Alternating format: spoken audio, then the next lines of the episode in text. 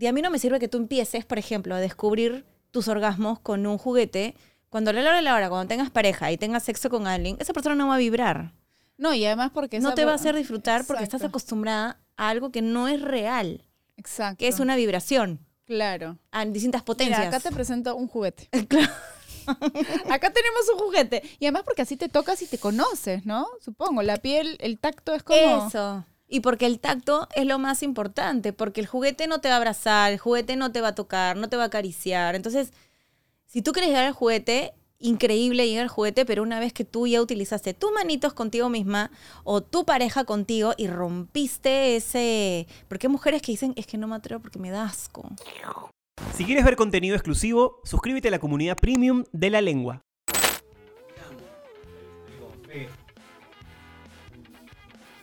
Abuela. Frío, ¿no? Hace un frío del carajo. Y en moto, más aún. Esa moto es pendeja para el. Puta, sí. A ver. Otra cosa. Hola, hola, hola. ¿Escuchas Hola. bien, papito, o no? Eh, Te la escucho. Qué lindo. Hola, bebito. A ver, ¿dónde dice lengua? Y sin censura. Ahí está, el que más te guste. Esta, la lengua. A ver. Ah. Puta, va con gas. Guácala. Fua, esta va a hacer daño. ¿Empezamos? Empezamos. 3, 2, 1. Nada, porque me, me hizo una comparación. Me dijo algo así como, mira, este, tu hermano tal, por X, ¿no? Un pata, un pata del grupo. Este, tu hermano este, ha venido acá y se ha disculpado por haber hecho esto y tú eres incapaz de... Claro, yo era medio orgullosón también, ¿no? Incapaz de pedir disculpas. Y le dije, bueno, pero si él te ha pedido disculpas, tendrá sus motivos. Te has equivocado de huérfano. Yo no soy ese. Yo soy Oscar y yo no te voy a pedir disculpas. Porque yo no me equivoqué en nada, no me acuerdo. Me paré y me fui. Y esa fue la frase con la que cerré la conversación. Te equivocaste de huérfano. Fuerte frase. Fuerte.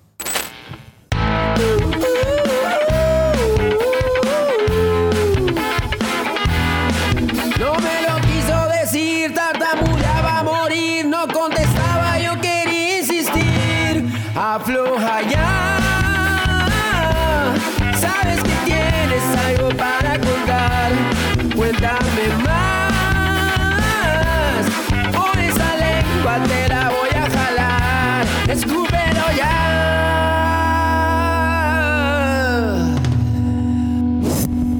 Esto es La Lengua, auspiciado por Cambista, la primera casa de cambio digital del Perú. Lenovo, Smarter Technology for All. Buenas, buenas, buenas, buenas. Oye, se me ha perdido la vaina. ¿Qué cosa? ¿Qué? Acá, No, acá no, se, no. acá no se puede, No. acá no puedes hacer eso. ¿ah? Muy temprano, papi, son las 3 de la tarde. Caramba. Estás con motivación extra, ya no ¿Qué necesitas. cosa? ¿ah? No, de otra vaina, digo, la camarita que había traído acá mi juguete para, para yo también hago mis Ah, cositas. pues. esa es la 362, No, esta es la Go-To. la que te pones acá, ¿no? Esa es la que me pongo en el pecho para Claro, sentir como tu, Iron Man. con tu imancito. ¿Qué tal, ah? Oye, simpática, simpática, simpática. De hecho, lo, lo paja es que es como tener un estuche de AirPods y te lo llevas a todos lados. Y, y nadie sabe que lo ¿no? Y ahorita, por ejemplo, estamos grabando acá y está Jesús Alfonso. ¿Cómo estás? ¿Qué tal? ¿Todo bien? Saludos a toda la gente Aquí de mi causa estamos. Carlos López. grabando aquí en la lengua y vamos a contar todo. Eso que nunca preguntan en los lugares comunes y silvestres. Acá en la lengua. Todo va a salir, Con todo va a salir. con pollo Aquí mojadito. estamos con este juguetito, mira. Mira, bonito, ¿ah? Bonito, sí, práctico, bonito, ¿Quién buena diría que cuesta como 400 mangos, no? Imagínate. Gringos ¿no? todavía. Y gringos, sí. gringos. Claro, en inglés. Y te lo sacas de acá, Como te gusta. cierto, sigue grabando, como te gusta también. y lo pones acá. Te lo llevas para todos lados. Es una cosa bien. La tecnología, cómo nos ha puesto este. Es bravazo. Bonito, ¿no? ¿Qué, qué cosas qué es lo más loco que has grabado con esa camarita? No quieres saber. Tú no eres- quieres saber. Yo te imagino a ti, pero consensuadamente diciéndole, bueno, amiga, amigo, este usuario, Ser, hu- ser humano. ser humano que está al frente mío en mi cama, vamos a hacer un pequeño videito, ¿no? Yo antes me muero porque digo, "Puta, que no se lo filtran, pero tú sí le debes meter, ¿no? Yo, yo he sido muy pornero. No he sido, soy, ¿no? Consumidor de, de ciertos este, eh, eh, conceptos de, las, que, que tienen que ver con el sexo. Me gusta mucho el sexo, lo disfruto. Y este. Y pretendo. Pretendo eh, siempre incubarlo en alguien. O sea, explicarle por qué es rico disfrutar del sexo. Entonces, cuando, cuando he tenido parejas, digamos, circunstanciales, no parejas de verdad, sino circunstanciales, de pronto ha sido un tema recurrente, ¿no? ¿Te acuerdas que hicimos esto? El próximo fin de semana voy a estar en Lima, ¿qué tal? Sí. Ah, ya, bueno, monstruo. Entonces hemos, digamos, desarrollado eso que tú estás alucinando Así y que es. no lo has terminado de decir. Y es como, ¿alguna vez has alucinado tener sexo pero como en una porno? Y de- entonces, pero- pronto dicen, oye, no, pero sí, ¿cómo sería? Ya, entonces juguemos, pues. Tú eres tal, yo soy tal, y vamos. Entonces, termina siendo un juego divertido de roles, o sea, es- con un vinito, Claro. con una situación. El juego de roles, digamos, hasta la disfrazada, me parece chévere, pero mi pregunta es, cuando ya seteas una cámara, si te quieres grabar, ¿qué haces después con ese material? ¿Haces una No, edición no, no. picadita o se borra, se ve y se borra? No, no, no, no, no, descartable. se ve y se borra. Claro, claro. Después lo ves, lo alucinas, te, Cagan de vacila- risa. te vacilas un rato y después dices que ya fue, no, se borra. Y además es, flaca, mira, ponle eliminar. En tu, cari en tu anda- nariz. Anda, este, al tachito ahí donde dice este crash, ahí, borras y se acabó. Nadie más lo va a ver nunca. Y siempre grabarlo con, una, con un equipo que no esté conectado en ese momento a internet porque nunca sabes si la nube y la tamare. No, es que ahora ya es muy, mucho riesgo. O sea, yo, yo estudié ciencia de la comunicación en los noventas. Yo acabé en el año 98, Anda. cuando tú estabas pues, oliendo a lápiz este, mal, tajado. Papi, estaba pero Tú estabas oliendo pura a tupper. pichita. Sí, Claro. mi huevo duro y mi tupper. Olvídate, recontra Gil. Tú Claro. olías a, a lonchera mal lavada. 13 velas, imagínate. Claro, entonces en el 98-2 yo estaba acabando comunicaciones y grababa con cámaras que eran galoneras. Entonces, ¿Al hombro o un mega trípode? no al hombro, papi, siempre al hombro. Tú sabes cómo es, siempre al hombro. Claro. Esos zapatos hacen juego con mis orejas.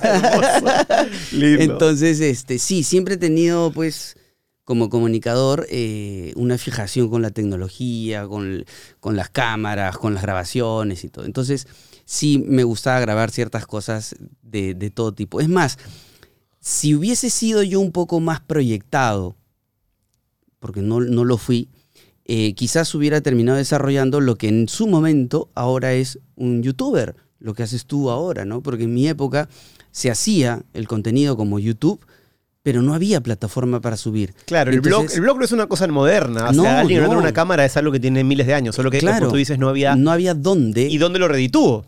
Claro, no había dónde eh, multiplicar las vistas. Entonces, lo único que tú hacías en mi época era grababas un material, eh, grabábamos, por ejemplo, ¿no? Eh, Parte del chongo de, de- de los que estudiamos este, comunicación, el John Logibert, Claro. que, que ya desapareció, Pero me acuerdo, en un momento sonaba. eh, fue el pionero en Así comunicaciones es. como instituto, ¿no? Que creo que logra una claqueta, ¿no? Claro, claro, claro, era una claqueta. Entonces, parte del chiste, por ejemplo, era grabar eh, situaciones X. Por ejemplo, dos amigas conversando en el kiosco y estábamos al otro lado del jardín y lo que hacíamos nosotros era ponerle voces a esa conversación, cosa que ahorita puedes ver en TikTok por millones. Lipsing. ¿No? Entonces en ese momento grabábamos y ah, una conversación o una chica sola en el paradero.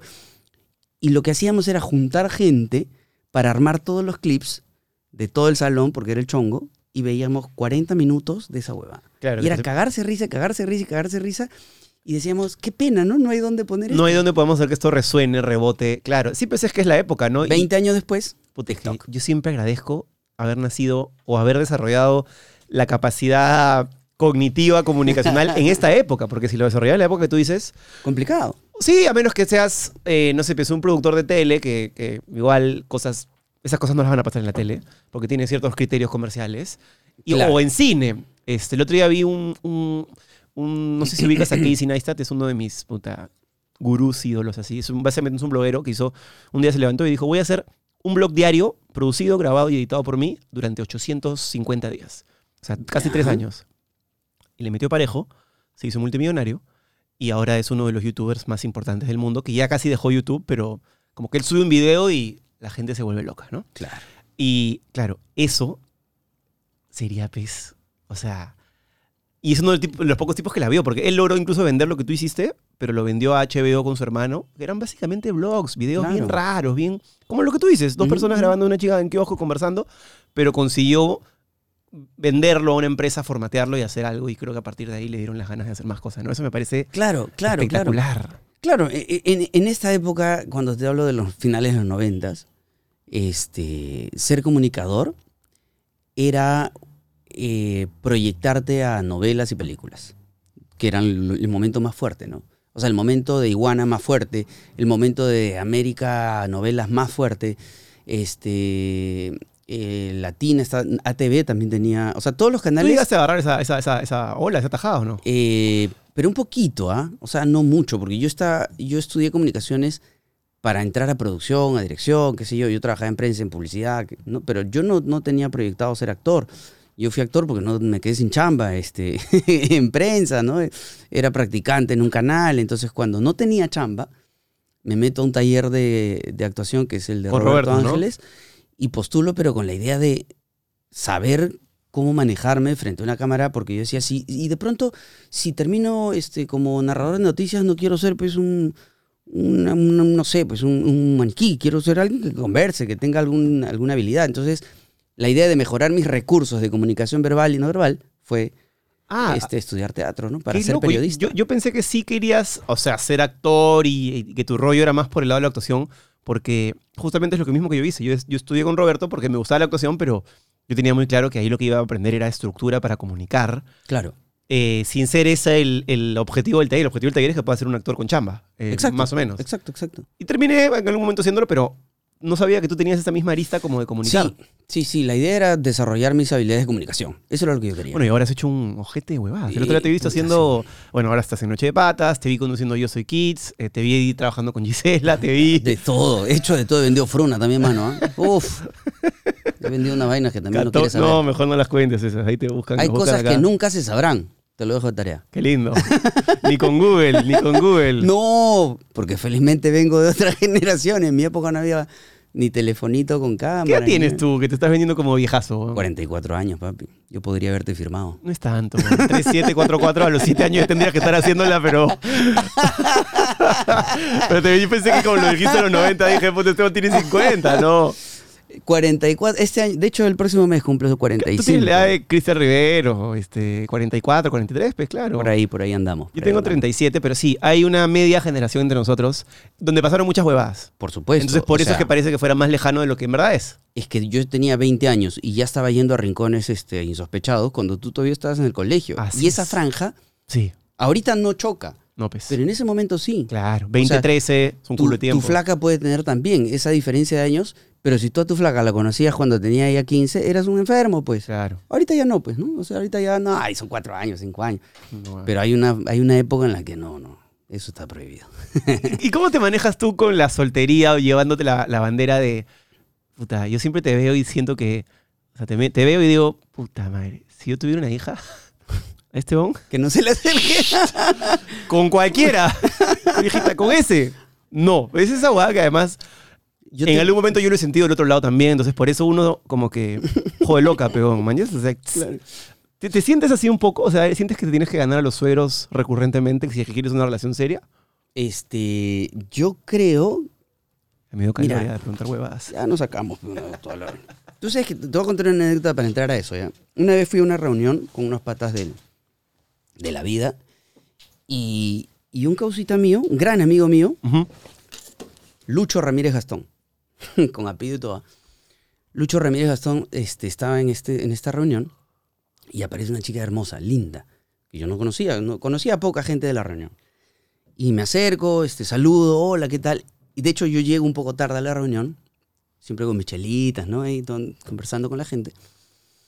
Y mi pata Lucho me queda mirando, la mira a la chica y le dice, a ese no te le acerques.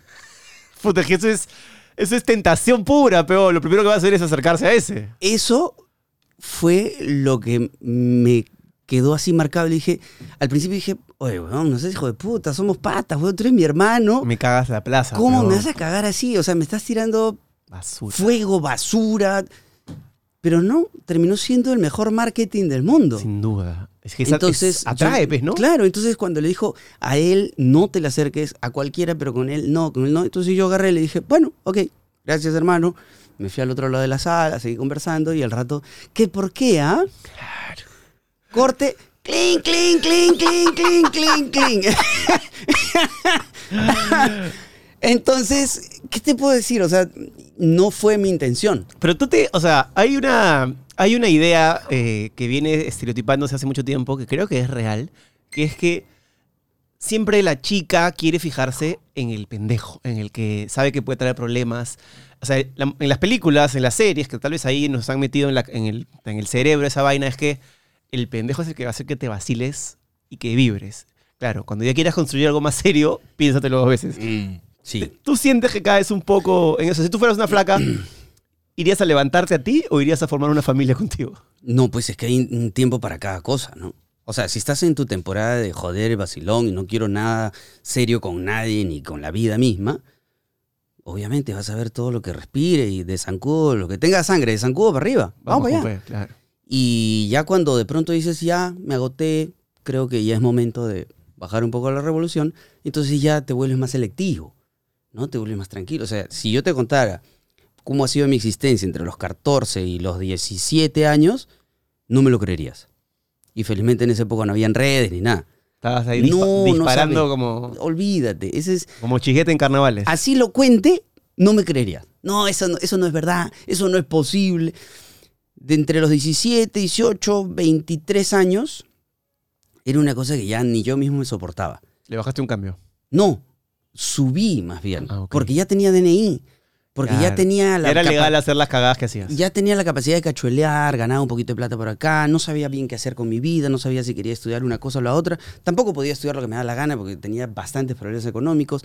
Entonces era como, a ver, vamos a ver qué sale. Entonces era juerguitas, reuniones, este, qué sé yo, y tenía flaca, flaca, flaca, flaca, flaca, pero no novia, sino era, este, no quiero nada, o sea, vamos a vacilarnos, vamos a... ¿Y eso de dónde crees que te viene? Eh, yo siempre siento que ese tipo de cosas, algo pasa en la niñez que hace que uno tenga esta necesidad, no sé si de buscar, o sea, a ver, el amigo más pendejo que yo tengo es una persona que tuvo problemas severos con su mamá, por ejemplo. Y el tipo, no sé por qué, entra a un lugar, obviamente está arreglado mi causa, es actor de hecho, así que la gente sabrá quién es Si por ahí. viene, si viene galleta... Si viene galleta, claro, pero el pata, su know-how de vida es conquistar. Es una especie de Charlie Sheen de, de Two and a Half Men. Entonces, ya yo siento que él, por más de que quiera tomárselo en serio, está en su ADN ser así por algo que no ha resuelto específicamente con su mamá o con su papá.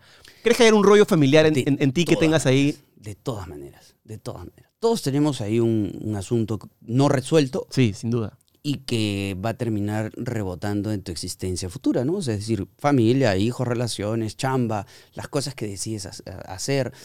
Este, sí, yo creo que tiene que ver de todas maneras con un tema de atención, un tema de padre, padre ausente. Este, yo tenía a mi papá que venía una vez a la semana, Padres separados. ni siquiera separados, nunca estuvieron. O sea, mi mamá era como la- la otra. Ok. ¿no? Entonces, este, mi papá aparecía en el barrio y en mi casa muy de vez en cuando, Porque tenía una familia, porque digamos, tenía una familia constituida, titular. claro. Era muy gracioso cuando antes decían, ¿no? La catedral, las capillitas, ¿no? Cosa que me parece ahora un poco patético, me da un poco de escalofrío. Ahora hablan de la querida o el- siempre, Ya, siempre se inventan un nombre siempre, guachafo para siempre. escribir esa vaina. Para justificarlo, ¿ah? También. ¿No? Para justificarlo. Pero bueno, en esa época era así y recuerdo que él aparecía pues de vez en cuando en su, en su, en su Volkswagen Escarabajo, en la esquina de cierta calle de Arenales, ahí con José Leal, un rinconcito. Lince, hermoso. Un lince, mi Una- barrio. un lugar siempre, vivo, además, ¿no? Uf, con mucha vida, con mucha calle. historia. Y, y yo iba pues con mi mamá de vez en cuando, ¿no? Vamos a ver a tu papá. Entonces papá llegaba, hola papá, que no sé qué, su besito así en su cara así, este, medio afeitada, ¿no? Este, recuerdo a mi viejo como un tipo impecable, pulcro, en corbata siempre, Ah, sí. Volkswagen escarabajo, impecable, brilloso, nunca tenía nada sucio, nunca tenía este, nada fuera de su lugar, nunca estaba chocado ni raspado el carro, nunca, impecable. Este, guantes de cuero para manejar, ¿no? Anda. Eh, Era un señor de los años 40, brother. Sí, O sea, era elegantísimo. anacrónico ¿no? casi. Sí, sí, sí, sí. Y yo me sentaba atrás y los escuchaba conversar, después me llevaban a comer algo al tip top, me bajaban por ahí, seguro se iban a meter su matanzara por ahí, y yo me quedaba en mi barrio esperando, ¿no? En mi casa. Pero eso era muy de vez en cuando. Entonces, tengo la impresión de que, bueno, ese pasaje, más los otros que eran de. La imagen paterna es la de la del que está aquí y no está, está y no está, está y no, No hay una estructura, pues, ¿no? No hay, no hay una no hay una base. ¿no? Correcto. Entonces mis otras imágenes este, masculinas eh, eran mis hermanos mayores. De- Eran- de- del mismo... De, del, del, la- del del, digamos, de la primera relación de mi mamá. Ok. Con los que, los que vivías. Claro. Entonces ellos que vendrían a ser, eran mis, son mis hermanos, ma- uno ya falleció, pero eran mis, mis imágenes masculinas mayores, pero eran adolescentes. Entonces eran dos chivolos de, pues si yo tenía siete, ellos tenían 14, 16. Haciendo cagada y Entonces media. eran dos pajeros que se la pasaban peleando todo el tiempo y que de vez en cuando me defendían de alguna bronca o me enseñaban a pelear en el barrio o me decían, pégale que yo estoy parado atrás. Entonces yo miraba para pelearme con algún piraña de mi barrio y el otro no decía nada porque estaban mis hermanos, entonces ¡pum! le sacaba la mierda. Entonces era como, esas eran mis imágenes, ¿no? Cuando ya empezamos a crecer y ellos empiezan a hacer su vida, ya no tenía imágenes masculinas. Mis imágenes masculinas eran mis patas, este, los cachuelos que hacía en las tiendas. Yo ¿Y vivía- esas visitas con tus viejos se hicieron más espaciadas o siguieron manteniéndose? no, se, se comenzó. Es que yo fui creciendo también. ¿no? Claro. Yo empecé a pisar la calle a los 12, 11, 12 años. Comencé a conocer pues, este, la vida oscura, la, la vida nocturna.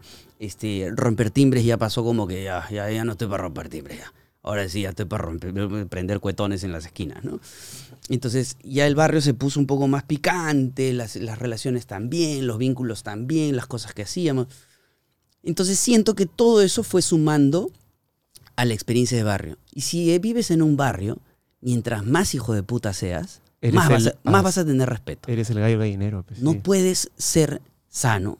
No puedes ser como ahora dicen chubolo ensalada. No puedes. Pues. En mi época era, no seas sano. pues. Claro. Si eres sano, Una ensalada de puñetes que se acabó te la cagas. Sí, Claro, te cae tu ensalada de cachetadas y te olvides de todo. claro. No hay forma. Entonces era, te inventabas, güey. O sea, yo era, lo, gracioso es que sí, tenía amigos puta bravos, pendejos, pirañas, choros, weones que andaban con armas, cuchillos, que- porque el barrio era así. Pero yo no lo era, pero andaba cerca, ¿me entiendes? He hecho mis burradas por ahí, he hecho mis canalladas por ahí, pero, pero no tenía la pendejada, porque finalmente tenía una casa con hermanos que por ahí dribleaban entre, entre la carencia y las cosas que se podían hacer. Era de los que hacíamos chanchita para comprarnos un pollo a la brasa cada dos o tres meses, ¿me entiendes? O sea, era como pirañas de barrio, lo que tú quieras, pero había su, su- su cosa buena por ahí. Entonces me llamaba ese lado también. Pero no podía dejarlo notar en mi barrio ni cagando. Y esa ausencia de, de paternidad que puedes haber tenido, eh, estar en una clase o un taller de actuación con un tipo como Roberto Ángeles, que además es tan paternal, ¿qué te dio? Porque la actuación a la vez que desordena, Roberto es una persona que a algunos los toma como sus hijos y los trata como sus hijos. este, yo, yo tengo un papá y es súper presente y súper chévere, pero sí sentía que este vínculo era como un maestro al que le puedo dar un abrazo, lo puedo buscar fuera de las clases para que me dé una palabra. Entonces, Pero claro. ¿Cómo balanceaste esa... esa... Pero Robert- porque a la vez la, la actuación te desordena también. Eh, Sí, sí, es uno de los, de, de- de la- de los pilares de la actuación, ¿no? Desarmarte completamente para poder encontrar pieza por pieza y, y- y saber de qué estamos hechos. Todas esas emociones, todos esos rollos psicológicos, todos esos sentimientos encontrados, parte de tu desarrollo, parte de tu infancia, de tu existencia. Muchas parejas, o sea, muchas personas empiezan la carrera de actuación emparejados y muchos terminan durante. Nos consta, o sea, llevarla. Claro, jodido llevarla, claro. sí. Y si tienes pareja, remar con una pareja en, una, en un taller de actuación es difícil por la inestabilidad, por, por todo lo que implica desarrollarte y encontrarte a ti mismo. O Y sea, hasta por las cosas más básicas, ¿no? Yo me acuerdo que cuando hicimos la primera novela, que fue Yo no me llamo Natacha, donde coincidimos, donde donde nos, conocimos, Nos conocimos ahí, claro. eh, yo me sentía, o sea, mi, mi flaca en ese momento me decía, mira, el pincho que te tengas que chapar a, a Mayela Yogya en la novela. Sí, claro. Pero es mi chamba, ¿qué Sí. hago? Y, y como yo era la primera pero, novela pero, que pero hacía, tú también chapabas muy, muy chévere. le metía lenguaje no, tú ya muy, ya tú bien carepalo también eras. Como era chibolito, frejo, care bueno, decías, uy, este que va a chapar de verdad, y de pronto, ¡fájate! Oye, hasta la oreja no es chibolo. La sana- esa navegada de bandera del cojudo es hermoso, es hermoso. La gente no espera, la gente no espera eso de ti. Pero puta, yo me sentía hasta culpable. Decía, estoy haciendo algo malo y, y de ahí, no, pero es tu chamba, ¿no? Es, es una cosa que tienes que hacer. No queda otra. Y ahí es donde entran las parejas inestables. Y que no está mal, porque todos tenemos un lado de inestabilidad y, lo aprendemos a desarrollar, ¿no? O sea, yo también tenía una novia en esa época que me decía, espero no ver escenas de besos. Y decía, no me jodas, ¿por qué no? O sea, es como que me digas, pues, este, eh, vas a ser futbolista, pero no patees al arco. Pero, ¿Qué? No tiene sentido. Así es. No tiene sentido. O sea, y, y- y ahí es donde digo, pucha, eh, desarmarte emocionalmente o psicológicamente para poder estructurarte te convierte en casi un Ironman. Tú dices, ya sé qué es lo que quiero, qué es lo que no quiero. No significa que te vuelvas este, invencible, sino que me refiero a, ya sé de lo que estoy hecho. O por lo menos me acerco a, a un reconocimiento propio y empiezas a trabajar tus personajes y por supuesto tu propia vida. Y en ese, en ese proceso es que entra Roberto como un papá, ¿no? Que entra como, como un este. Nosotros le decíamos, pues, este, adopta huérfanos, ¿no? Siempre, siempre, sobre todo con los huérfanos, él tenía una particular este, atención, ¿no? Pero por él mismo, ¿no? Sin ser huérfano. Pero, pero él tenía un papá que también tenía cierto nivel de ausencia, entonces sabía cómo se sentía y de alguna forma lo, lo manejaba. Entonces sí, teníamos, éramos un grupo de, de huérfanos, alumnos, que nos juntábamos de distintas generaciones y siempre estábamos con él, qué sé yo. Pero llegó un tiempo en el que me peleé con él por, por chamba, por un tema de chamba, y nos hemos eh, dejado de hablar por años, por años de años de años. ¿Ah, sí? Más de una década eh, sin hablarnos. Pero así, de haber sido del grupo de hijos este, favoritos, si quieres, a ser nada. Si quieres cambiar dólares a soles o soles a dólares, Cambista es la manera más económica y segura de cambiar tu dinero. Bájate la app en tu dispositivo móvil o entra a la web. Ingresa el código de descuento La Lengua y obtén un tipo de cambio preferencial en todas tus transacciones. Recuerda que por cambiar en Cambista accedes a descuentos exclusivos en tus tiendas favoritas. Solo debes iniciar sesión e ir a la sección de beneficios. Gracias Cambista por estar con La Lengua. ¿Por una chamba? Por una chamba. En la que tú actuabas y él dirigía, producía. Yo producía y actuaba, ¿no? Y él dirigía y era el productor general. Entonces se canceló ese proyecto por X tema, me sacó en cara un par de cosas que a mí me llegaron al pincho, nos pusimos así de boca, en bo- de boca a boca, así, no, que no me gusta, sacamos la lengua así, pero, seria, seria, Anda. y le dije, Roberto, yo no estoy de acuerdo contigo.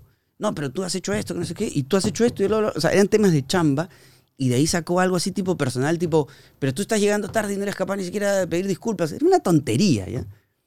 Y me salió todo el barrio, pues, me salió Lince y el pirata, todo lo que yo había estado controlando hasta ese Y momento Roberto más o menos es un lord inglés, además. pero es no, un lord, ¿no? Entonces le dije, ¿sabes qué, Roberto?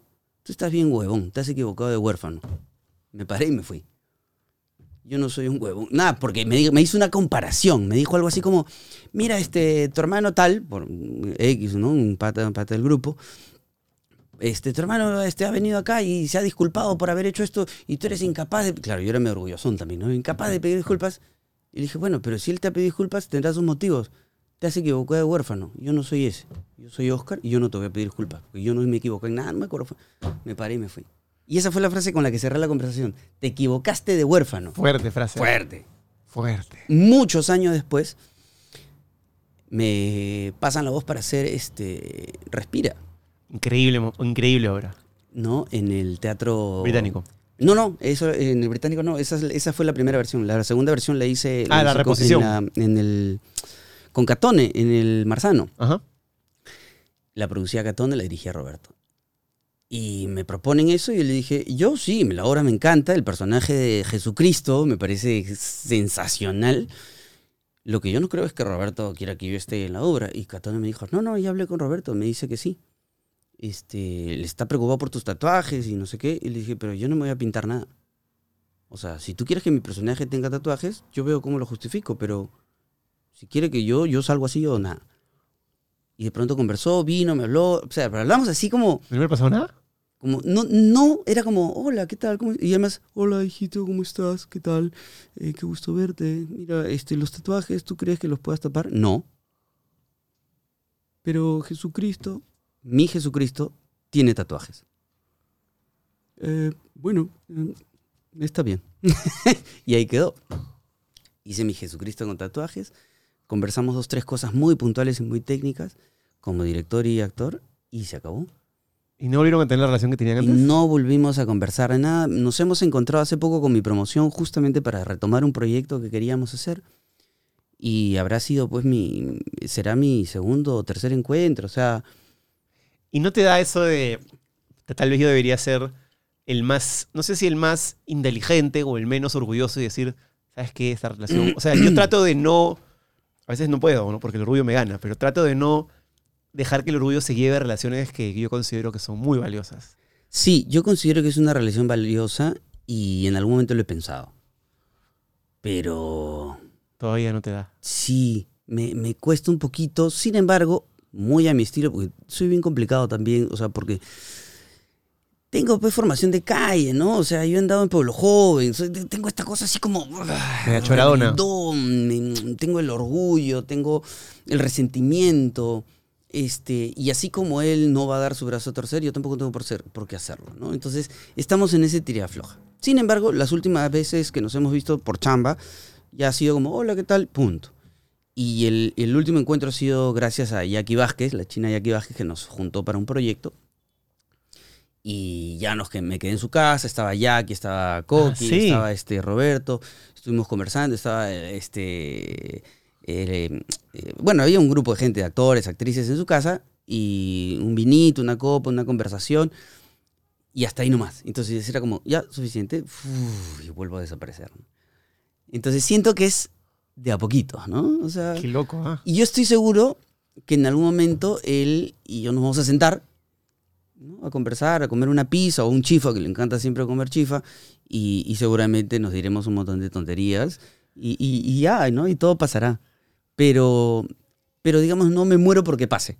No, no, no- no te da nostalgia el posible tiempo perdido que, que se necesite recuperar. No, yo creo que he aprendido a, a que a aceptar las cosas, ¿no? Por algo pasa. Uno, si estás molesto, siente tu molestia. O sea, si estás resentido, siente el resentimiento. A mí me pasa eso, pero no sé si a ti en algún punto. A mí tenía mucha gente que la que no soportaba y, y mi manera de llevarlo era. Yo soy honesto conmigo mismo.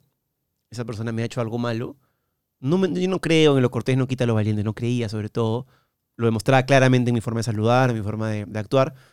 Pero después, cuando fui papá, hubo algo que.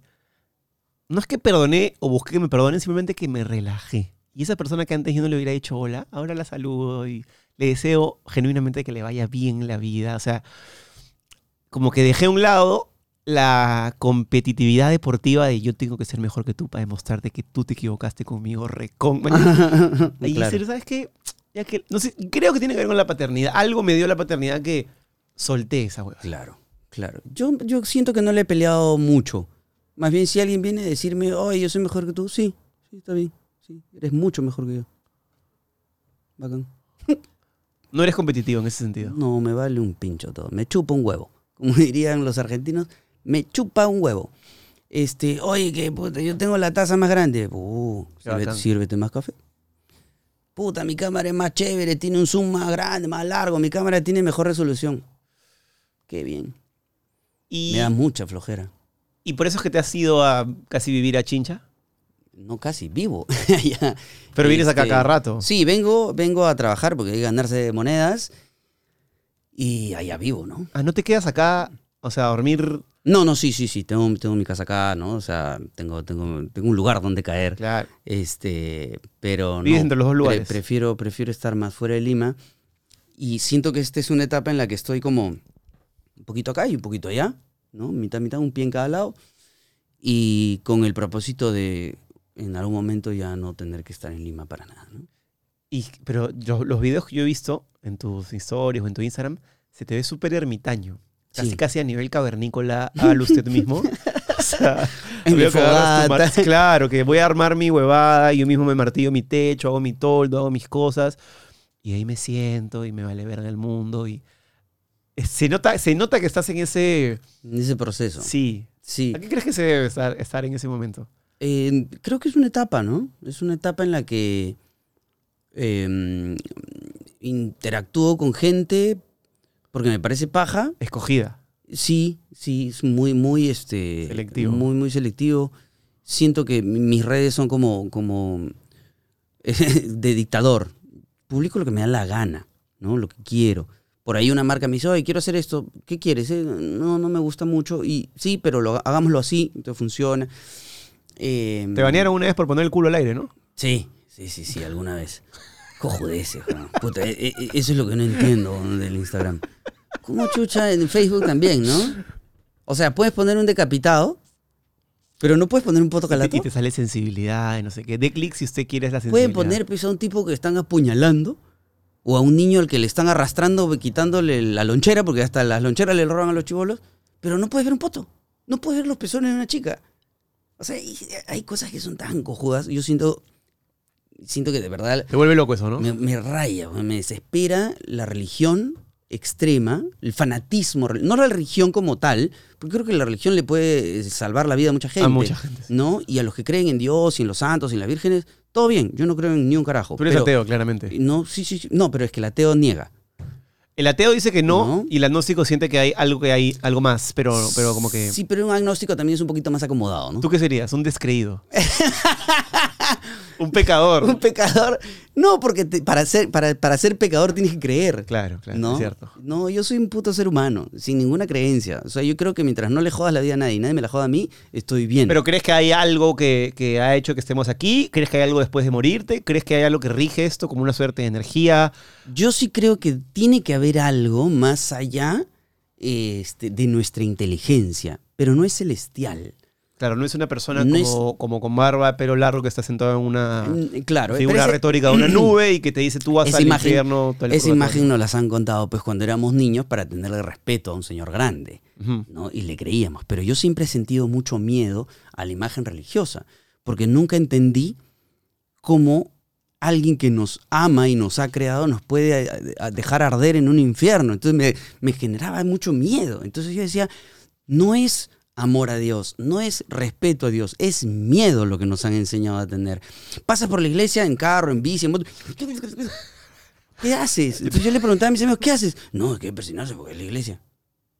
Pero no hay nadie ahí, weón. No, ¿Qué haces? a, mí me, a mí me da más rabia cuando ese mismo que se persina dos cuadritas más allá es tremendo reconcha de su madre. O, Entonces, claro. no o- hace sentido, pues, ¿no? O de pronto Llega y le tienes- pega a su, a su, no sé, a su familia, o sea, terrible gallo, pues, ¿no? O tienes un causa con la cara cortada, con chupe bala, todo, pero con su santito acá tatuado. Pero dice, no, pues mi santito.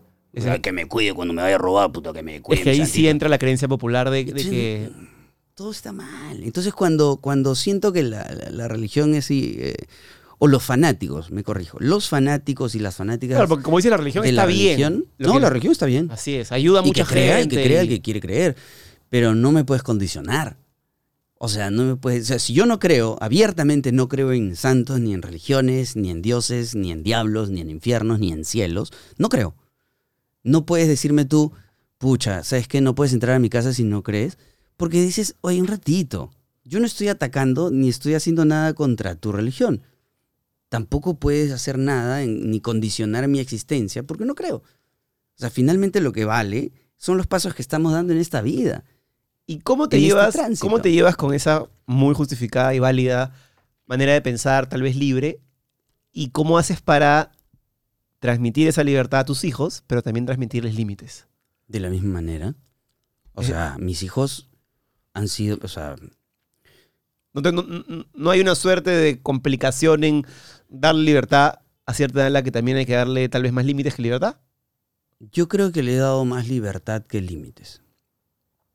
Y cada vez que tropiezan le digo, te dije, eso podía pasar.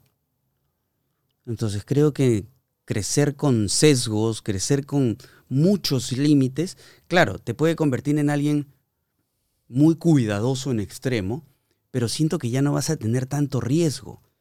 Alguien que crece pisando charco, dice, "Chucha, acá está fondo, acá está verde, acá moja, acá embarra, pero sabes. Agarra a dónde oficio, ir. claro. ¿no? En cambio, alguien que crece con muchos espacios cerrados es, no, mejor no voy. Pero no sabes lo que hay allá. Anda, corre, pisa, arriesgate, ensúciate. Hijo, regresa del parque hecho mierda. Mis hijos, o sea, Facundo y Joaquín, cuando los sacaba de chiquitos, regresaban del parque hechos mierda. Yo me sentaba en la playa, cuando recién me divorcié, me acuerdo que eran chiquitos y me iba a la playa con ellos. Yo me sentaba en la primera fila a leer mi libro, mi chelito al costado, y mis hijos jugando en la arena. Después iba yo, ¿no? por por turnos, ¿no? Y de pronto veía que, ¡pum!, una ola venía y ¡brum!, lo revolcaba en, ¿no? en el silencio. Y venía alguien que me conocía, ¡ay, tu hijo! ¿Edad? Cinco años, seis años, ¿no? Entonces lo veía a mi hijo así, ¡ay, lleno de arena! así, y yo, ¿qué tal? ¿Cómo va? ¿Todo bien? Bien, papá, bien. Pero no había ese rollo de. O sea, es que el. O el- sea, si yo iba corriendo y, hijito, ¿qué te pasó? Está bien, respira, toma agua, siéntate, no, ya no te acerques, ya. 100% ya no de acuerdo. Eso es algo más maternal, además. Oh, no, in- no, Instintivamente. no. Pero ya, ese límite, sobre todo en el agua. Por dentro yo me estaba cagando de miedo. Claro, Ojo, porque weón, Ojo, una revolcada más y. O sea, ¿tú cómo sabes que hay piso, que no hay una corriente, que no se va a ahogar? ojo, totalmente. La primera es como, habla, ¿qué tal? ¿Todo bien? dejé el libro, ya dejé de leer y ya la segunda era mirar. Pero no era quitarle la seguridad, sino era, eso pasa, la próxima ten cuidado, ponte un poquito más allá, juega un poquito más al costado, pero no es, no vayas, eh, te va a dar, te va a dar algo, eh, el agua, el loco, el, qué miedo. O sea, si tú le siembras el miedo y el cuídate, cuídate, cuídate, cuídate, cuídate, Estás consiguiendo que sea una persona insegura. pues, yo ¿no? también creo que le estás dando mucho, muchos límites. Pero el, el- el- Pero ser padre jodidazo. es muy jodido. La frontera esa es, es terrible. Prepárate, pues está creciendo la mancha, ¿no? Sí, el segundo viene acá ahorita. Y, y incluso la dinámica entre el segundo y el primero me da mucha curiosidad porque ya se está sintiendo él como. Aparte, este, es- mi cachorro es bien. es, es- es perspicaz. Entonces, el weón se da cuenta. Pone la cara de la jeta linda, aparte es lindo, el puta, ¿no? Como su mamá, así te pone la carita de huevón. y ve que la gente más o menos se desmaya, se chorrea ante él. Entonces, le cuesta llegar a los límites. Y claro, yo tengo que hacer más o menos el contrapeso y medio que tengo que hacer el logro a veces, pues, ¿no? Porque si no, Totalmente. mi causa se ha armado la fiesta romana Claro, y acá claro. todos somos unos huevones. Es muy jodido ser papá. Nadie te enseña, nadie ¿Cuántos te años tiene tu hijo? Cumple seis ahora en octubre. Prepárate a los 15. Claro, eso debe ser la, fa- eso debe ser la locura. Mi Adolescencia. hijo mayor tiene 17. El otro tiene 15. Y esa es una edad en la que yo digo, puta madre.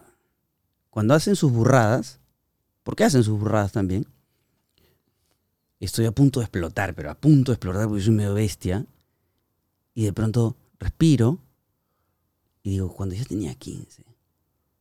Y de pronto los miro y digo, este chivolo es ensalada.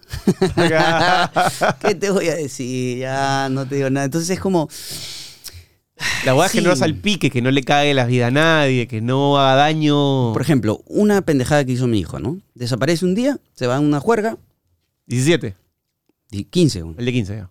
se fue a una juerga, ¿no? Facundo, ah, hizo su no regresó. Entonces era como 11 de la noche, oye, chivolo, ¿ya tienes que volver? Sí, sí, sí, dame un toque más. Ya. 12 de la noche, chivolo, ya. Fin de semana, todo bien, pero habíamos quedado en que vuelva. Teléfono apagado. Conchas, madre. Suele pasar que, puta, se consume en su batería, pues, y no lleva cargador, no lleva cargador portátil. Pues, no, la puta madre. Pero uno piensa lo peor, peor. Entonces la cab- y, y yo La pienso, si gente- tú piensas lo peor, no, loco, yo tengo La gente tres creativa revoluciones más arriba. piensa pa, lo pa, peor por un montón de aristas, pues, porque es pues, claro. creatividad. Claro, y, y- y te desbordan las posibilidades es, y, es. las tragedias. Todo las mal. y, y las catástrofes y todo.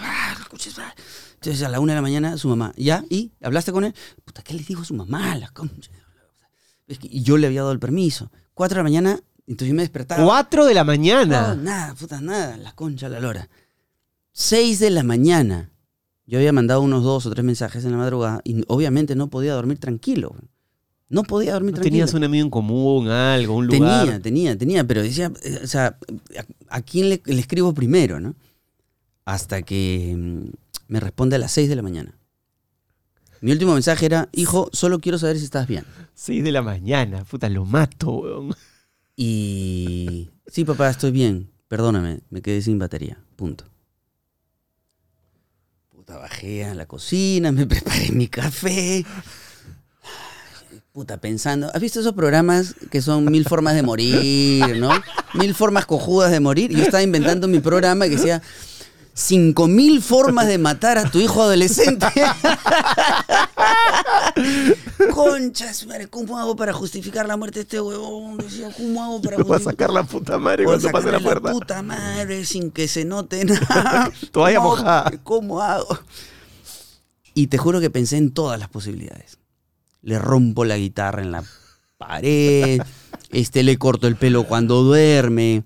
O como en mi época, no lo meto calato a la, la ducha ducha, fría. fría. con manguera, ¿no? Manguera de lava- lavadora. ¿Que a ti no te Eso en mi época era normal. güey. O cable de plancha también, ¿no? Correa, pero con levilla, ¿no? Con hebilla. El levillón del rey Arturo, claro. San Mi mamá tú dices San Martincito pelaba cables. ¡Juá! ¡Pum, pum! Conectado todavía. La gente piensa que esos son tatuajes, ¿no? no. Y lo curioso fue que de verdad yo estaba furioso con, con la ausencia de este chiquillo, con, con la concha que había tenido para no llegar a dormir. Y cuando cruzó la puerta, yo estaba en mi estudio, estaba en mi casa, en- en- tengo ahí un estudio en el tercer piso, que es como mi, mi cubil, ¿no? Chambeo, pa, pa. Y escucho que está subiendo, toc, toc, toc. Puta, respiro. puta, furioso. Acá lo agarro. Puta, acá lo agarro este weón. Abre la puerta. Puta, fui a abrazarlo, weón. Fui abrazarlo. Papá, shh. ¿Estás bien? Sí, papá. ¿No te pasó nada malo? No. Cuéntame, huevón. ¿ah? Si te pasó algo malo, me avisas y lo resolvemos. Yo te ayudo. No, no, no. Te juro que estoy bien. Solo ha sido una juerga. Sí, solo ha sido una juerga. Anda, duerme, bañate. ¿Quieres algo comer? No, no, no. Ya después conversamos. Puta, se fue a bañar, se puso pijama, se fue a dormir. Se fue, cerró la puerta.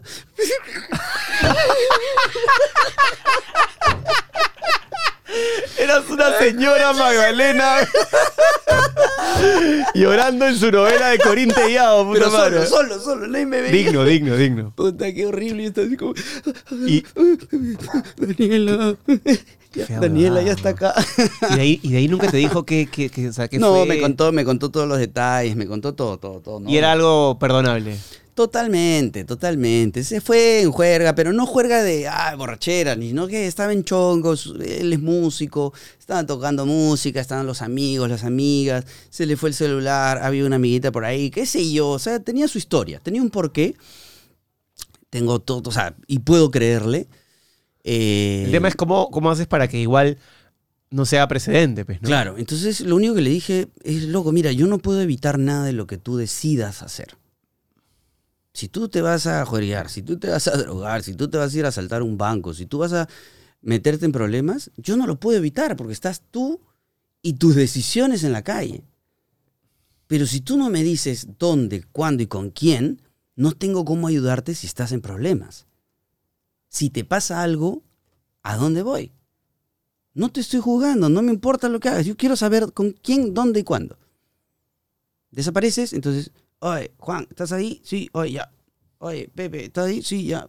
¿Manjas? O sea, es lo único que quiero saber. Porque por más que tenga, o sea, nosotros tenemos amigos que pueden hacer, haber sido formados en los mejores colegios, con las mejores familias, con las mejores condiciones. Por eso me da risa cuando la gente dice, ¡ay, sí, sí, los privilegiados, los pudientes! Y son reverendos enfermos o enfermas. Entonces, eso no es condición de nada. Por lo tanto, digo, no importa de dónde vengas, importa qué cosas te estoy enseñando. Yo sé que te estoy enseñando a tener libertad, mucha libertad. Límites tienes muy pocos, pero problemas vas a tener un montón. Y lo único que quiero es que me digas qué es lo que va a pasar, dónde vas a estar para poder ayudarte si tienes un problema. Qué duro. ¿eh? No sé si hubiera tenido la misma, la misma reacción. Este, Por eso te dije, prepárate, tienes unos años. yo sí creo que le metía un castigo. Que yo sí. No sé, a mí también me han educado con disciplina y con límites. Y después, más bien, ya he tenido. Claro, yo creo que conmigo fue más, más bien al revés. Fueron hartos límites que yo en un momento rebelde Mm, te has ido y desconexión me fui para el otro lado. Pero ahora que tengo que, que- que agarrar la, la, tabula- la tabulación, el parámetro y ponerlo en el medio, me cuesta un montón. Me, me- Mm. me- me complica. Y siento que mi hijo, aparte, es. Es pendejo. Pues. Entonces, cuando tienes un hijo así. O sea, bueno, pero se la sabe, pues, se las huele. pendejos, pues. Pendejo, pues, pendejito. Claro. Entonces, Además, los tu hijo te debe oler, o sea, eso no te mira y ya sabe cómo conseguir lo que quiere. Hay una Lenovo que tiene todo lo que tú necesitas, ya sea para trabajar, jugar o estudiar. En lenovo.com elige la tuya con los mejores descuentos. Encuentra laptops, tablets, PCs de escritorios, monitores, accesorios y mucho más en cuotas sin intereses. Ingresa a lenovo.com y recibe tu pedido en casa totalmente gratis. Gracias Lenovo por estar con La Lengua. sí, puede ser. Sobre todo con su, con su- sobre todo con su mamá. A su mamá la tiene inmunotizada. pues. Claro, claro. En mi, ca- en mi caso es un poquito, poquito al revés, ¿ah? O sea, A ti te tiene hipnotizado y la mamá mí- es el sí, sí, Daniela le pone un poquito el, el- el freno en algunas cosas. Eh, y a mí más bien me dice, opa, puta, he visto una guitarra ahí, chévere. A ver, oh, oye, qué paja. A ver, toca. Y lo veo tocar y ya babeo, pues. Y es que, puta, es un musicazo, pues. Te la compro. Y Entonces, por ejemplo, ¿no? El año pasado este, estaba muy mal en el colegio, ¿no? Tenía ahí sus cursos y todo, y todo, estaba como que con las justas, ¿no? Y su cumpleaños es el 21 de diciembre. Entonces, el 21 de diciembre, Navidad está al costado. Entonces era como, la madre, hijo, me pintó una guitarra linda. Le dije, no, no creo que pueda, no creo que pueda, de verdad, no, no la hago. Este, cara, además, cara, ¿no? O sea, esa guitarra la tiene Charlie Parra, pero, o sea, Gibson. no, una Jackson, una Jackson bien achorada. Entonces, este, dije, no, no la hago. Puta, esfuérzate, esfuérzate y a ver si en Navidad hago chanchita y conseguimos la guitarra. ¿no? Puta, ya lo vi que se esforzaba ahí, ¿no? Y voy a la tienda y como era la única que había, entonces fui a la tienda y le dije al loco, pues Alonso, al- Alfonso, perdón, el de, el de la tienda, le digo, Alfonso, compra, guárdame esa guitarra, pues te la compro, pero tenla guardada. Entonces Facundo, que iba siempre a la misma tienda a probar todas las guitarras, y además ya se hizo pata de toda esa zona de guitarras, del para ahí, pues, ¿no? Cantuarias. En Cantuaria se hizo pata de todos, entonces preguntó por la guitarra y dijo, ya la vendieron. Ah, anda, ya la vendieron. Puta, y entonces, piña, pues no, entonces mamá me llama por teléfono y dice, oye papá, ¿sabes qué ha pasado? ¿Qué? ¿Te acuerdas que te dije que esa guitarra Jackson que está de la puta madre? Sí. Algún pituco imbécil la ha comprado. ¡Ah, todavía se puso clasista! Puta, hijo, se supiera que es ese pituco imbécil. Entonces le dije, ¿qué? Coño, así como, ¿cómo que pituco imbécil? ¿Qué, qué, qué te pasa? No, que sí. Lo que más cólera me da es que seguramente lo ha comprado algún pituco imbécil para su hijo que ni siquiera sabe tocar. Puta madre, ¿cómo va a hacer esa huevada? Ya ves, te dije que la compres a tiempo. Ya, pues, hijo, ya, y yo me sentía huevón porque estaba en el carro manejando mientras él me contaba eso. Y dije, no, tranquilo, ya habrá otra, pues, ¿no? Pucha, ya, sí, ya hablamos, ya. Fue, esa fue la anécdota del día. Cuando llega el momento, Daniela fue este. a- yo estaba de viaje, estaba en una, una chamba de viaje, y le dije, por su cumpleaños, llévalo a la tienda de música, ¿no? Y que pruebe la guitarra que quiera, ¿no? Regálale, pues, este, no sé, un juego de, cables, de cuerdas, qué sé yo. Y llega y se pone a tocar una, ¿no? una guitarra X con su mamá, y yo ya había planeado todo con, los, con la gente de la, de la tienda. Entonces van y le dicen, oye, tienes esta guitarra. Y dijo, ¿la Jackson? ¿Pero no la habían vendido? Le dijo, sí, tu papá la compró. Él era el pituco imbécil. Qué bueno, hermoso. Puta, y le dieron la guitarra y Daniela justo estaba haciendo una transmisión conmigo. Entonces le dijo, ay, feliz día, hijito, ¿no? Puta, disculpa que no esté ahí contigo, estoy chambeando. Este, pues soy el huevón que tiene que chambear para regalarte una guitarra. Pero, bueno. Claro, sale cara tu guitarra. Puta, que mi hijo se, se puso a tocar, gracias papá, ¿no? Puta, lindo, ¿no? Entonces, claro, yo hago esas jugadas, Daniela más bien es la que... ¿Y tú has tenido una experiencia cercana a la muerte? Sí. Puta, alucina que me doy cuenta. sí. Porque esa manera de, de pensar tan exprimiendo la vida, tan liberal, de alguna manera no, no libertinaje, sino liberal, suele estar acompañada de alguien que la vio de cerca y dijo, esta va se acaba, mejor no hay que hacernos tantas preguntas y voy a hacer lo que me salga de mi esencia. Sí, me has hecho entrar en un detalle fuerte, ¿no? La primera muerte con la que yo me encuentro, eh, de manera frontal, directa y, y- e intensa, es la de mi hermano mayor. Nosotros éramos seis hermanos. Mis dos hermanas mayores, que hacían a la vez de mamá, porque mi mamá trabajaba. Imagínate, una mujer con seis hijos, ¿no? dos mujeres y cuatro hombres. Entonces, nosotros estamos ahí cojeando con uno, dos, imagínate, seis, man. Una locura. Entonces, y en los años este, 80. Caían bombas cada sábado en un lugar diferente a otro. Claro, o cuando en la primera temporada de Alan todo costaba una millonada. La leche en sí. La leche en sí. Este, entonces era una época muy crítica, económicamente muy crítica. Y mi hermano, el mayor que yo, y había uno mayor que él, este, un día fue a buscarme a la casa de mi hermana. Mis hermanas mayores en algún momento se casan, cada una se fue a su casa, y para ayudar a mi mamá, una de ellas me lleva a mí como, como adoptado. Me dice, ya, yo me voy a llevar a Oscar de la casa para, para que nos eh, acompañe en la casa, pues estaba recién casada, recién había nacido su hijito este, mayor, mi sobrino Roy. Entonces yo digamos que hacía como de, de Hermano mayor. hermano niñito. mayor, como una nana, lo cuidaba, lo acompañaba, ¿no? Mientras ellos trabajaban. Yo estudiaba en la tarde. O sea, ellos trabajaban en la mañana, llegaban del trabajo a la una y yo me iba al colegio a estudiar. Y un día mi hermano eh, va a buscarme a la casa de mi hermana, donde ella vivía con, con su esposo y su hijito, y donde yo vivía con ellos, y me dice, oye, chato, cabezón, oye, cabezón, vamos a la playa. Digo, no, loco, pucha, hoy día no puedo porque había quedado con mis patas a jugar pelota acá al frente. Vamos a la playa, un toque. No, no la hago. Este. Pucha. Ya, entonces la otra semana, ya la otra semana. Y ese día yo lo voy acompañando a la esquina Y de pronto me dice, ya, acompáñame a la esquina. Lo acompaño en mi bicicleta a la esquina. No sé qué me estaba contando él a mí o yo a él. O sea, ojo, yo te estoy hablando de cuando yo tenía 13 o 14 años. Él tenía 20. Chivolo, pues 20 añitos. Y en la conversación era como que sigues conversando y de pronto, puta, van dos cuadras, van, va, van tres cuadras, van cuatro cuadras y el chisme, pa, pa, pa, pa, conversando. pa, pa. Llegamos a la esquina y el man se va. Le digo, ya, hasta acá nomás. Puta, se va y lo veo caminando por la avenida Arenales. Y por alguna razón me quedo mirando y digo, puta, ¿y lo acompaño a la playa o no? No, ya fue, tengo que ir a jugar pelota. Y, lo- y me quedé mirando, con mi bicicleta mirando. Tenía un polo azul que decía Church, no me acuerdo de qué iglesia miraflorina eh, le habían regalado ese polo y, y, y entonces este, creo que se estaba levantando alguna flaca de la iglesia y la flaca le había regalado el polo, ¿no? Porque mi hermano era así, galleta, pues había salido así como beneficiado. Vieron. Y desaparece. Regreso a mi barrio, puta, me puedo jugar pelota, me voy a dormir en la noche, qué sé yo. Me despiertan y dice, oye, Oscar, ha pasado algo. Orlando se ha ahogado en la playa. Entonces yo me despierto así como, ¿qué? ¿Y dónde está? O sea, se ha ahogado, pero lo han sacado. No, no, no, lo están buscando. Yo tenía 14 años, ¿no? estaba así como medio zombie. Y, y- volteo y veo en la casa de mi hermana gente, o sea, estaba mi familia, gente por aquí, por allá. Entonces, ¿qué pasa? No entendía nada. Diez días antes habíamos tenido un accidente en, en el silencio. Yo estaba con mi hermana y mis sobrinos y había venido un huevón que estaba borracho, drogado, no lo sé, haciendo pues este, como drifting, ¿no? La playa, levantada tierra en su camioneta, así, pa, pa, pa. Se le va la camioneta y nos atropella a todos. La camioneta se va contra el carro, donde estaba mi hermana, su esposo, mis dos sobrinos que eran dos chiquititos, el mayor tendría cinco años y el otro tres años. Cuando yo he visto la camioneta que venía al fondo, le digo, pues, oye, mire ese loco.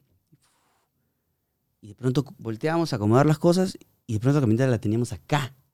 Entonces lo único que hice yo fue agarrar a mi sobrino el más grande, o sea, tratar de, agarrarlo así y la camioneta nos abotó por ahí. Cuando he tratado de reaccionar, la camioneta se choca, retrocede, se va la camioneta y veo a mi otro sobrino, el más chiquitito de tres años, debajo de la camioneta así.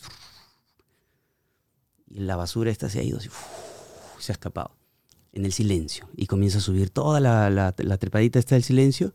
Claro, fue tanto el chongo que arriba los carros que estaban por bajar bloquearon la entrada y no lo dejaron salir. Pues, ¿no? Mi cuñado en ese momento con la pierna rota, porque él paraba acá, la camioneta lo ha empotrado a él contra el carro y con la pierna rota, y yo chancado, atropellado, he agarrado a mi sobrino que está inconsciente, mi hermana ha ido por el otro y él así ha subido al carro y hemos ido a perseguir a la camioneta. Y ya fue la novela. Puta, llegamos a la casa, llegamos a, la- a- posta del Lurín, mi sobrino estaba puta, ensangrentado, un, desastre, un- o sea, de terror, de terror. Corte, hospital, estabilizado, pa, pa, pa, pa. Diez días, una semana, corte, puta, mi hermano muerto en la playa. Entonces mi cuñado con la pierna enyesada, mi sobrino con el parche, el otro recién operado. ¿Y te sentiste culpable? ¿O no? Horrible, pues. Claro, entonces yo estaba entre que cuidaba a mi cuñado, que, lo- el que estaba con la pierna rota, cuidaba a mi sobrino que estaba recién operado del- de la cabeza. Este, yo que también tenía mis, mis- mis golpes, ¿no? Mis. De- desde hecho, tengo una lesión ahí desde esa vez, ¿no? Entonces pasó todo eso y de pronto están todos en la casa y, y el noticiero, o sea, 90 segundos en esa época, este, estamos aquí en la playa, ¿no? Este, buscando el cuerpo del joven desaparecido. Y el que había ido a con mi hermano este, mayor a la playa era mi hermano menor, que tenía en esa época, pues, este, si yo tenía 14, él 12. tendría 8. Mierda. Entonces, con 8 años, mi hermano de 20 se de- desaparece, se ahoga en la playa y le dijo, me doy un chapuzón y nos vamos. Y no salió más, ¿no? Entonces, todo era como una película así muy hardcore, la hueva. Entonces, estaba así como, puta, no puede ser, weón, esto no puede estar pasando. Ver la muerte a esa edad de una persona que no corresponde que se muera, como tu hermano. Claro. Porque si es tu abuelo, te choca como mierda, pero es el ciclo de la vida y más bien lo, lo empiezas a aprender y a entender. Pero cuando es tu hermano, Es el orden natural que nos han hecho entender. sí. Nos Pero- han enseñado Claro, a, a mí- la que muerte... es mis- mejor estar arriba que abajo. Y no es así. ¿no? O sea, tú lo viste, pero, pero en el momento no lo viste así, claramente. Me imagino no, que... ahora lo puedo decir porque tengo casi 50 años, pero en ese momento, a los 14, odiaba el mundo. Odiaba todo. Y para mí hay un antes y un después. O sea, ese día odiaba todo ser vivo. O sea, porque me parecía injusto, porque dije, ¿por qué no lo salvaron? ¿Por qué no fui? Yo debía estar ahí, yo podría haber gritado a tiempo porque lo saque. O sea, puta, todo lo que pasa en la cabeza de un chico de 14 años de barrio que cree haber tenido la solución o podría haber evitado esa huevada, obviamente me tiraba con piedra y, y- y- y con, y con hierro por todas partes. Yo me sentía horrible. ¿Y cómo lo resolviste a lo largo de tu vida? ¿Terapia? ¿Algún tipo de...? No, lo resol ni siquiera lo resolví. O sea, digamos que eh, ya el proceso y la vida me, llevaron a hacer cosas para cubrir esos vacíos, ¿no? O sea, si era una de mis imágenes paternas, digamos, la más importante, siendo además ese personaje que admiraba porque mi mamá con todas las carencias que teníamos, hemos vivido en Pueblo Joven, hemos, yo he hecho cola para mi vaso de leche en los ochentas, o sea, etcétera. Este, vivíamos como podíamos. Mi mamá se sacó la mugre para pagarle el colegio Leoncio Prado porque él quería Leoncio Prado. Él quería ser militar. Entonces se le ocurrió entrar a Leoncio Prado siendo un colegio caro. Entonces era como, ok, si antes comíamos menos, poco, ahora vamos a comer menos, pero para que este huevón esté en el Leoncio Prado, porque además suele pasar en las familias pobres con pocos recursos que le apuestas todas tus fichas a uno. A uno, porque no, te puedes, no le puedes apostar a más. no, no, no. Es como un, como un póker, all in. Yo te apuesto todo a ti. Y Tú no- tú nos vas a sacar de acá. De acá. ¿no? Que es, una, es un pensamiento muy recurrente, pero, pero es así. Entonces era el all-in. Tú vas a ser militar, vas a hacer una carrera militar y por ahí nos puedes ayudar un poco, ¿no? Ok. Y se muere. Había acabado el colegio, era sargento, o sea, tenía intenciones de seguir, espada de honor, era como el comando, Puta, qué fea mierda. este, nadaba como la puta madre, o sea, era como, Y esa te ha formado el carácter, la personalidad, los traumas y todo en la vida, de hecho. Totalmente. Por eso cuando me preguntabas sobre la muerte, digo, mi primera muerte, fu- muerte fue esa. ¿no? Esa fue la más, la más impactante. Después ya vino otro, otros episodios con muerte que tienen que ver con, con mis infartos, ¿no? O sea, yo he tenido dos infartos. Este, he estado en, en cuidados intensivos, he estado así, me han ido a despedir, me ha ido un cura del trabajo donde yo estaba antes a, a decirme, ah, pues este, Santos no jodas. Sí, pero no, no creo mucho en esto, pero ya, pues conversemos, ¿no? a Porque, ver qué por si acaso. A ver qué pasa. Y este. ¿Y esos infartos se dieron de manera súbita? Súbita. Esos son esos que te das y... súbita, súbita, ¿no? La gente pensaba que era por pichanga y no. Yo nunca me he metido coca, marihuana, he fumado un montón de veces, pero. Y, y- y alcohol también, pero nunca, nunca me he coqueado ni me he metido ninguna sustancia química, nada, nada, nada. y te dieron una edad en la que generalmente Yo suena... siempre natural legalize. Natural Mystic.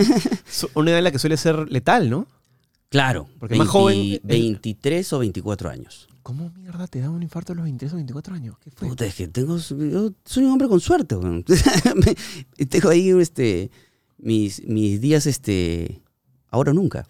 Entonces. em, ¿Tienes la causa de por qué te dio esto? o- No, o sea, no hubo un motivo. O sea, claramente recuerdo haber estado en una juerga una noche en la que ni siquiera me quería juergar. Era como. Estoy así como, como si fuera pesadez, como cuando comes y te cae mal la comida, así, "Ah, no quiero. De hecho, me sirvieron un whisky, me tomé un sorbo, estaba como aburrido, fumaba.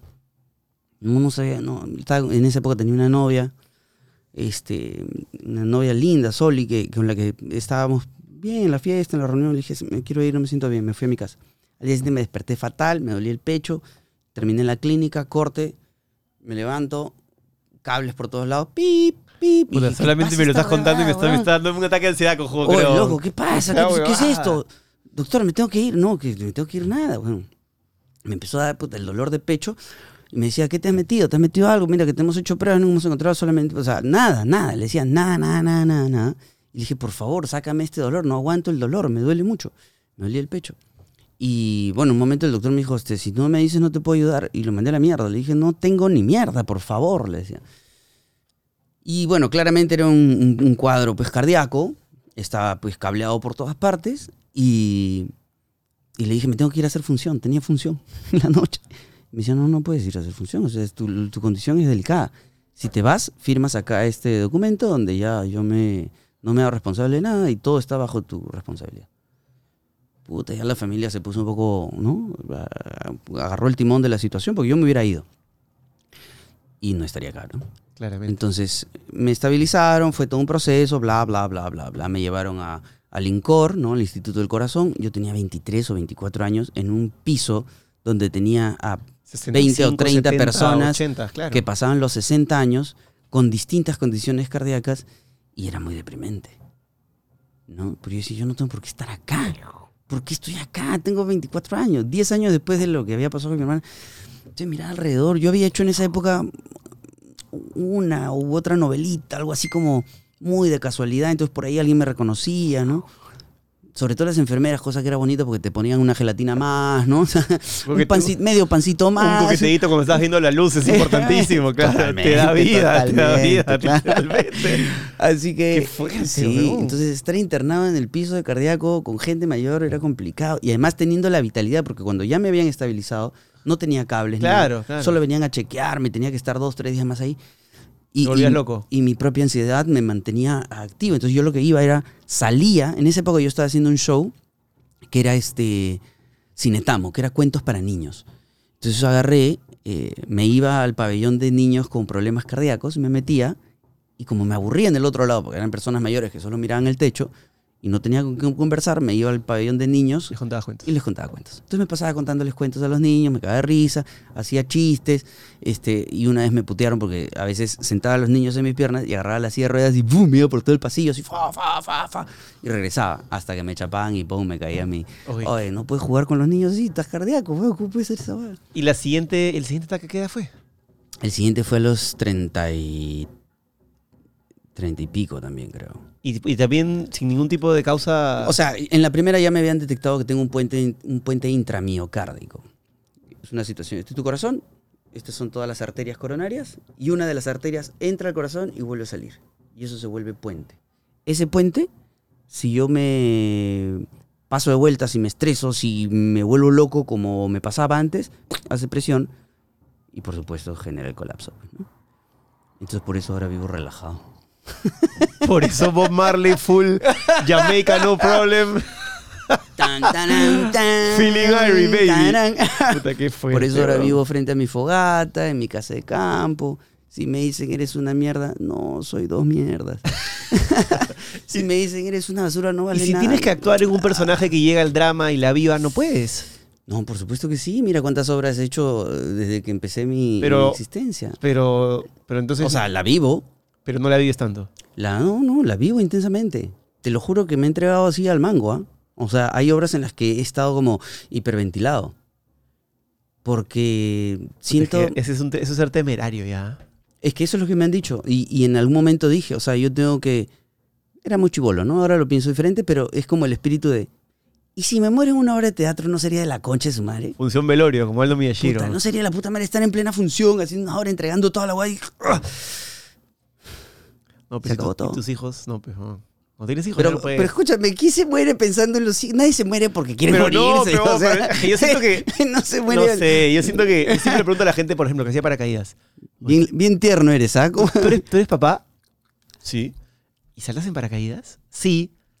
Pero sientes que hay. Y me decían, o sea, en algún punto me llegaban a decir, sí siento que, que ya no estoy saltando tanto. O sea, hay un espíritu kamikaze que se adormece, se anestesia cuando eres papá. No, sé, o sea, no, no, no, ¿no te pasa a ti? ¿Para ni mierda? Hay algunas cosas, hay algunas cosas que definitivamente sí. O sea, tú dices, oye, Ya no me la puedo jugar tanto. ya no me puedo jugar tanto, claro. Como por ejemplo, ya no puedo ir a, pues, a 300 kilómetros en mi moto, cosa que antes hacía, ¿no? O sea, ya no puedo irme a Trujillo. Oye, ¿qué hora es? Son las 8 de la mañana. Eso me pasó hace. a- a- cuando eran mis hijos chicos, ¿no? Pero estaba en Trujillo y me llama un pate y me dice: Oscar, ¿cómo vas? Acabo de ver una historia que estás en Trujillo. Sí, acabo de tomar desayuno, pero tenemos entrevista hoy día en la tarde. Por ejemplo, en la lengua a las 3. Sí, llego, ¿ah? ¿Qué? Puta, ya, te espero. Soplado. Lima. Llego a mi entrevista y acá estoy, loco, ¿qué pasa? Ya, esas cosas las hacía antes.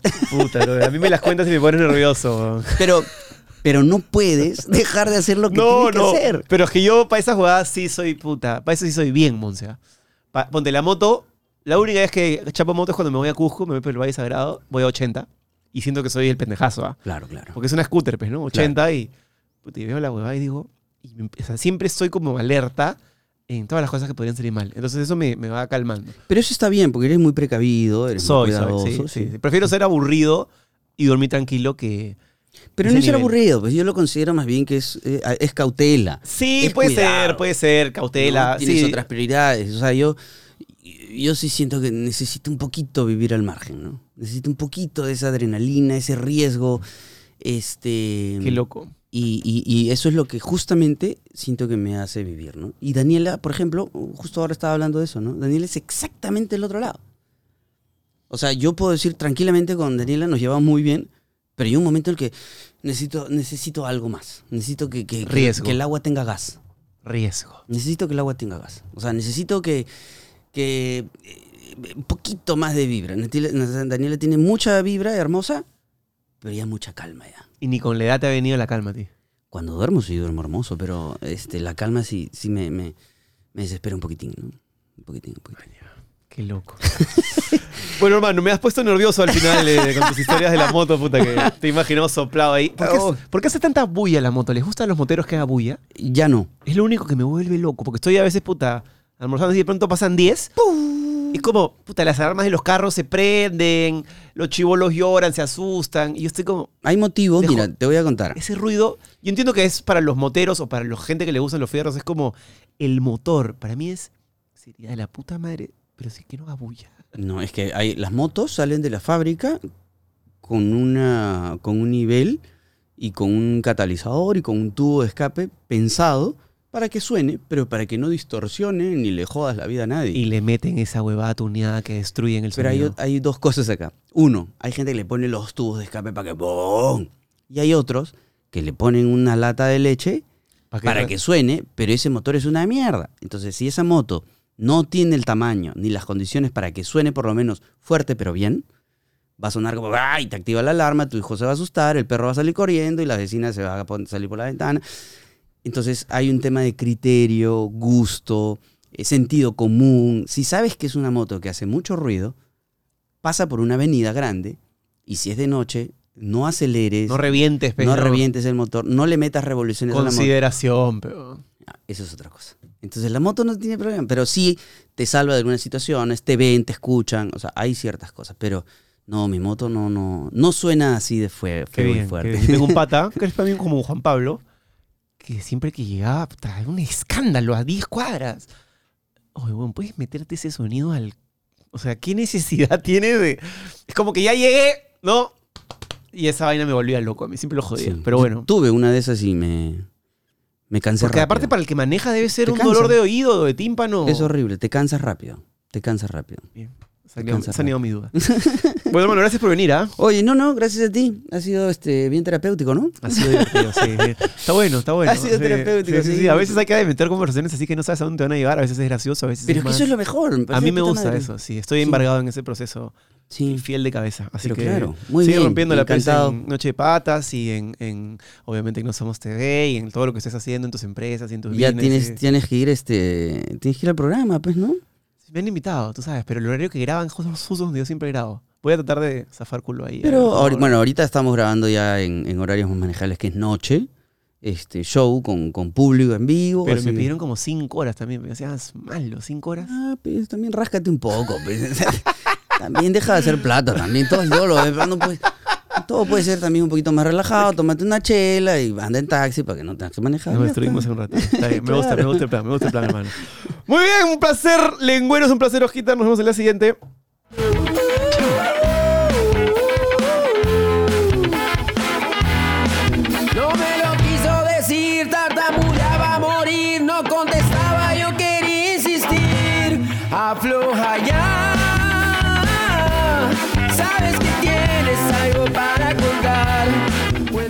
Si te ha gustado esta conversación y quieres ver más, suscríbete a la comunidad premium de la lengua desde 8 soles. Tenemos tres categorías con diferentes beneficios y ahí vas a poder realmente conocer al 100% a todos nuestros invitados. Ponemos cosas que no podemos poner aquí por diferentes motivos y la idea de esta comunidad premium es abrirte la puerta a ti para que entres y seas parte de lo que pasa en el estudio.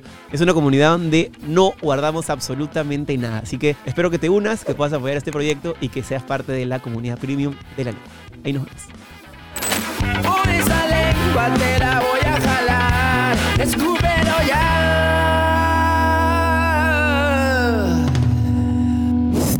Esto es La Lengua, auspiciado por Cambista, la primera casa de cambio digital del Perú. Lenovo, Smarter Technology for All.